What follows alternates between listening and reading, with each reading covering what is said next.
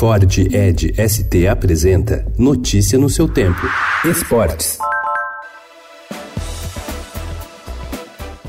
Depois das duas medalhas que Ana Marcela Cunha conquistou na maratona aquática nos 5 e 25 quilômetros e automaticamente a vaga na próxima Olimpíada, o Brasil aposta alto nas provas de natação que começam a ser disputadas hoje no Mundial de Esportes Aquáticos na Coreia do Sul. Os 12 países mais bem colocados em cada uma das sete provas de revezamentos garantem automaticamente um lugar no Japão.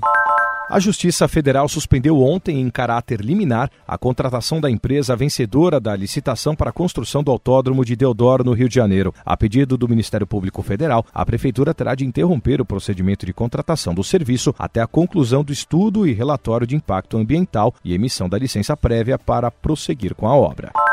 Um jogo com possivelmente a formação reserva em campo e às vésperas da importante partida pelas oitavas de final da Copa Libertadores pode dar ao Palmeiras uma marca histórica. Se não sofrer uma derrota contra o Ceará, o time alviverde vai completar um ano inteiro sem perder pelo Campeonato Brasileiro.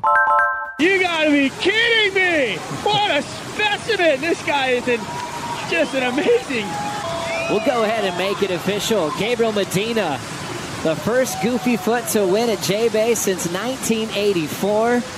Has taken out the Corona Open J-Bay. Em uma final brasileira feito inédito em Jeffreys Bay, Gabriel Medina deu um show na última e decisiva onda, ficou próximo de uma nota 10 e derrotou o Ítalo Ferreira para ficar com o título na África do Sul da etapa do Mundial de Surf. Somou 19,5 de 20 pontos contra 16,7 do rival Potiguar. Com os resultados, Filipinho Toledo subiu para a segunda posição do ranking mundial. Filipinho foi o quarto lugar e Medina subiu para sétimo. Notícia no seu tempo. É um oferecimento de Ford Edge ST, o SUV que coloca performance na sua rotina até na hora de você se informar.